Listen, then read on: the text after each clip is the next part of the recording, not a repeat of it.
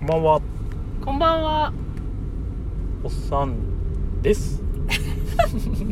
あれ、こんなんだっけ。まるです。はい、え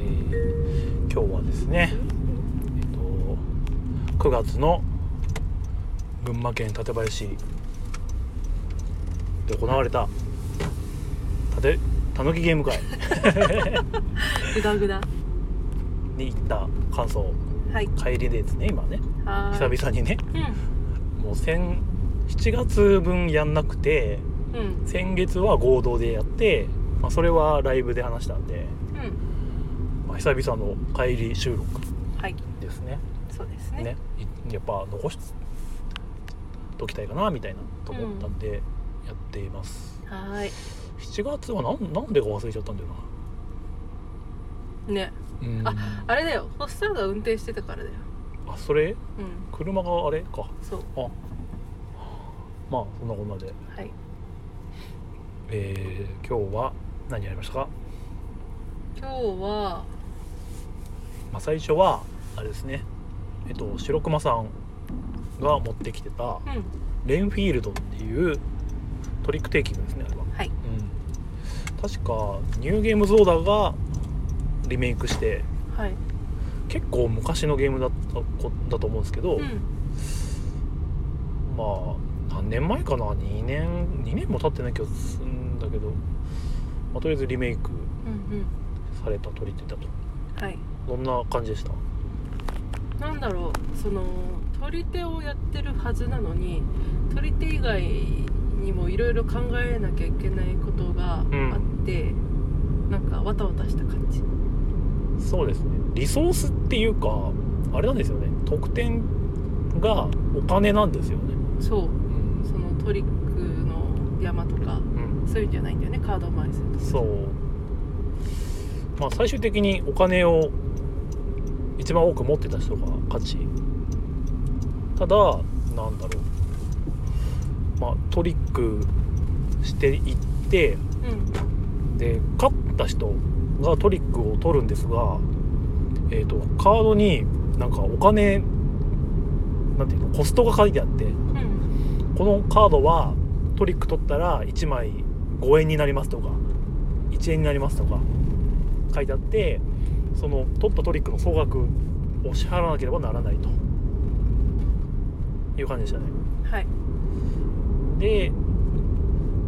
ねじゃあトリック取ったら点数減るじゃんってなるんですけどう、んね、取んなきゃいけない理由もあって、うんまあ、ちょっとテーマがね変わってますねグロいっていうかなんかね虫を集めるっていう表 今表現今表現はそうししてますけどうん虫をのマークがまたカードに書いてあるんですけど、はいそのね虫も集めなきゃいけないんでうんまあトリックも取んなきゃいけないと。うんで、えー払ったお金はなんか中央の場に集められてはいでトリック終わった後そのそあ集めた集められたお金をもらうことができるんですが、まあ、その最初さっき言った虫を取んなきゃいけないっていうのはここでね聞いてくると。このえっとトリック終わった後に、えー虫の数が一番少ない人、うんまあ、虫が0じゃダメで最低1以上でその中で一番少ない人なんでまあ虫は1個以上ないといけないんだけどできるだけ少なく取りたいみたいな感じでしたね、うんはいうん、だからそこが、えーこのトリック取るべきかどうかみたいそうであのーそのラウンドから抜けるっていうこともできるんですよねなうんトリックを1トリック以上取った状態で自分の出番が来た時にもうこのラウンドを抜けますっていう宣言ができるんですようんそうするとカードを出さなくてもいいっていう風になるんですねその代わり勝敗にはもう全く関係がなくなっちゃうう、んなんで自分の手札が厳しそうだったらとりあえず1トリックトリックを取った上で抜けて以降の出費を抑えるとか、うん取りすぎちゃいそうだなって思えばそういう風にしてもいいとただ降りるためには虫が虫っていうか1トリック以上取らなきゃいけない、虫の数じゃないな虫の虫が1個以上じゃなかっ虫っこ以上だっけた確かそっまあ、まあ4人でやったんですけど 4, 4人分のカード取ればまあ虫は1個はかついてるついてる状況、まあ虫のついてないカードもあるんですけどねうんなんでななんかいろいろね考えようが考えなきゃいけないことがあるみたいなそううんあのー得点取りたいんだったら最後までやりきらなきゃいけないんですけどやりきるためには虫は最小がいいから1回だけ勝ってあとは以降負けるっていうのが理想だとうんただそれもなかなかうまくいかなくてっていうのも、あのー算数とあってでラウンドの最初に競りが始まるんですよねその、そのラウンドのスートの強さを決める競りをするとうんはいなんで自分の手札によっては全然負けやすくなったり勝ちやすくなったりするとただ競りするんでその分またお金も使っちゃうとうんっていうんでなんかもういろんな要素が入ってる、ねうん、難しい難しいでも面白いうんちょっとテーマがねあれですけど、まあ、好き嫌いあるかもしれないですけどねうんゲーム的にはう変わった取り手で、んね一風変わった取り手だうよね、んなかなか同じようなものないよね取り手でそうっすね取り手で競りしてお金があってうん多分まだ普通に買えると思うんでうん一度やってみてもいいかもしれないですよ変わった取り手をやりたい人はっうんて感じでしたね正統派取り手に飽きた人はあ正統派うん曲がる場所大丈うん大夫丈夫、大丈夫ね、えー続いてやったのがあれですねアークノバはいこれは結構有名なタイトルだと思うんですがテンデイさんから出ているあえっ、とおもげおもげなんて言ってるいいの箱庭系で、まあカードを使うねうん、ゲームいろんなで要、素が入ってる、うん、分かる人に言うとテラフォーミングマウスみたいな感じなんだけどねテラフォが入っててなんだまあ自分各プレイヤーがそれぞれ各々の動物園を作っていくとうん自分家の動物園があってで手札になるカードに動物が書いてあってそれをお金払って出していくことで、えっと、自分の動物園に置いていけるとただ置くためには過去一っていう、檻だよね檻がね必要なんでそれもまた別でお金払って作っていかなきゃいけないと、ううんん、で動物園なんでやっぱりその学術的な意味も持ち合わせているので、あまあ、ーそういった教会に属して教会のために貢献したりだとうか、んあとは世界中のいろんな地域の動物園と提携うんして、その地域の動物たちを誘致しやすくするとか、うんそういった何その単なる箱庭じゃなくてなんか経営してる感じも出てるっていうか、そうですね、うんなんか動物のゲームっていっぱいあるけどあそこまでなんていうか細かいっていうか重めな感じで動物のゲームもなかなかないのかなっうん、てないいうね結構でもルールは細かいといえば細かいんですがまああれもあのゲームが売り出された時によく言われてたのが他の名作ゲームの曲がったりというかキメラゲームみたいなうんうん、いろんなゲームの要素を持ち合わせてるみたいなとこ得点計算は元日だもんねそうですね交差したら、うんとかねまあカードのところはテラフォみたいだし、ってあの自分がアクションしていくに使うアクションカードっていうのがあるんですけど、うあれの仕組みはなんかシビライゼーションだったっけななんかへー我々多分やったことないんだけど、うんそれと同じだみたいな言われたりとかねうんだからそういうそういういろんなゲーム知ってればあのゲーム入りやすいとかうんはありそうですねしかもそれがうまく取り込めてるっていうか、そのそうけんそのいろんな要素が喧嘩してないっていうかねバランスがすごくいいいいでですすようね、ん結果的にはどうでした 勝った。圧勝。圧勝そうそこまでじゃないしでもいやー圧勝だよ。だっ圧て勝なんだ保全点うん保全点が4つ分ぐらい離れてたよこうしてそっかうんで訴求点も結構20点ぐらい下がった20点ぐらいあったんじゃない20点はないか10点ぐらいあったえーと次やったゲームはあれはボロ味でしたねい勝ったから神ゲーいやすごく面白いんですよね単純にだテラフォより好きかもっていう話出たよね自分はうんねまあテラフォとまた違うんですけどねそうだカードのプロットな感じがすごくテラフォに似てるんだよねいろんな種類のカードがあって、うんでその種類のカードどうやって出すかとかコンボがどうとかっていうのを組み合わせるのが面白い時間はかかるんですけどねまあね体感はやっぱりは早いというか早い苦になんだよね気づいたらあっという間に時間が過ぎてたタイプですね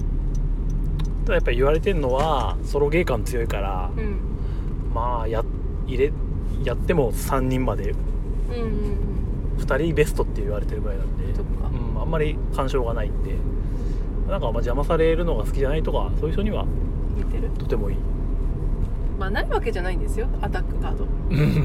結構やられたしね今日めっちゃ私使いましたけど、んな感じかなうんあとやったのがまあそれが結構もう3時間はやつだよねやってたなんでゲーム会今回はそんなに個数やんなかったかなっていう印象そうねですねうまたレース4ですねいつものねんいつものね、はい4人戦拡張入りはい今回でも初めての初めてというか初めて対戦する方、うんそうねまあ、レース4は知ってたみたいだけど、うねやらせてくださいみたいな感じでね、うん入ってきてくれてねんう4人戦でやってんはいうんできましたねまあおっさんがなんとか勝てたと一点差だったんだよ な惜しかったなまあそうっすね圧勝で一点差 だってば圧勝じゃないよ、こんな感じかなうん、あと久々にやったのは5本のキュウリ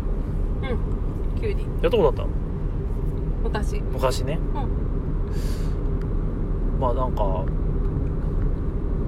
なんと一応取り手なんだよねなんかそんな感じしなかったけどねしないんだよねなんかいろんな取り手やった後あれやると取り手まあでもあれだもんなか数字一番高い人が勝つからなみたいなとかねうんすると1個しかないからマストフォローって言われてもね、っていう感じなんですけど7回トリックやるけど1から6回目は特に意味ないしとうん得点には絡まないっていう意味だね、一番最後に買っちゃった人が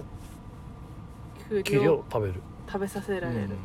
あ、人数によって変わるけど特定の本数食べたら負けうん、決めのゲームで本当は何あれぜなんだい一番を決めるんかあれを繰り返してって言ってたっけそう脱落式で最後の一人が勝者うんなんですけどまあ一人負け決めでいいよねっていうどえらい長いよねうん重げになっちゃうまああのボードゲームカフェの雨宿りって場所行ったでしょう んあそこだとすごいやられてるみたいですねえー、動画でそのこの期間回ったゲームベスト10みたいなのいつもやってるみたいなんですけど、うんそこになんかいつも載ってるみたいな、うんうんらしいんですごい、うん、なんか熱狂的なファン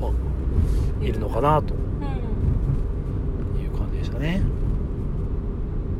最後あれかな塩さんが 2倍食らって、おっさんがうまく立ち回ってねうん 2、倍を食らわせて5人でやったんか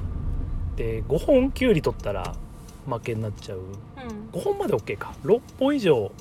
取っちゃうと負けなんだけど塩さんがゼロこの状態で2倍の状態で 3, 3つキュウリ食わなきゃいけなくて一気にって感じだったね、まあ今となってはトリックマイスターのが有名かなフリーゼの鳥だとうんううんんっていう感じでしたねはいあとやったのはなんだっけこの後なんかやったよねあラブフレイザーかうんラブフレーザーなんていうどんなゲームでしたうーんとねななんだろう簡単に言うと、うんカードを使わないプロポーズあー自分で考えなきゃいけない そうプロポーズプロポーズを捧ぐよそうシチュエーションカードがありますでそのシチュエーションにまあいろいろ書かれててうんでそのカードを引いた人に向かってその人がキュンとするようなセリフをおのおので好きなように考えるとはいでそれを発表して一番気に入った人が点がもらえますよっていう感じかな本当にいろんなシチュエーションがあってでその何お店の店員さんとお客様とかあとは上司部下とかうん同じ職場の人とかあと学生とか多岐にわたってますねうんはいでこれでなんだろう少女漫画脳の人となんか BL のうんの人とでなんか引き出しが違くて面白いっていうのがありましたね、そうですねうん、これも白駒さんの持ち込みなんだけどそういうのがえらい大好きみたいだよね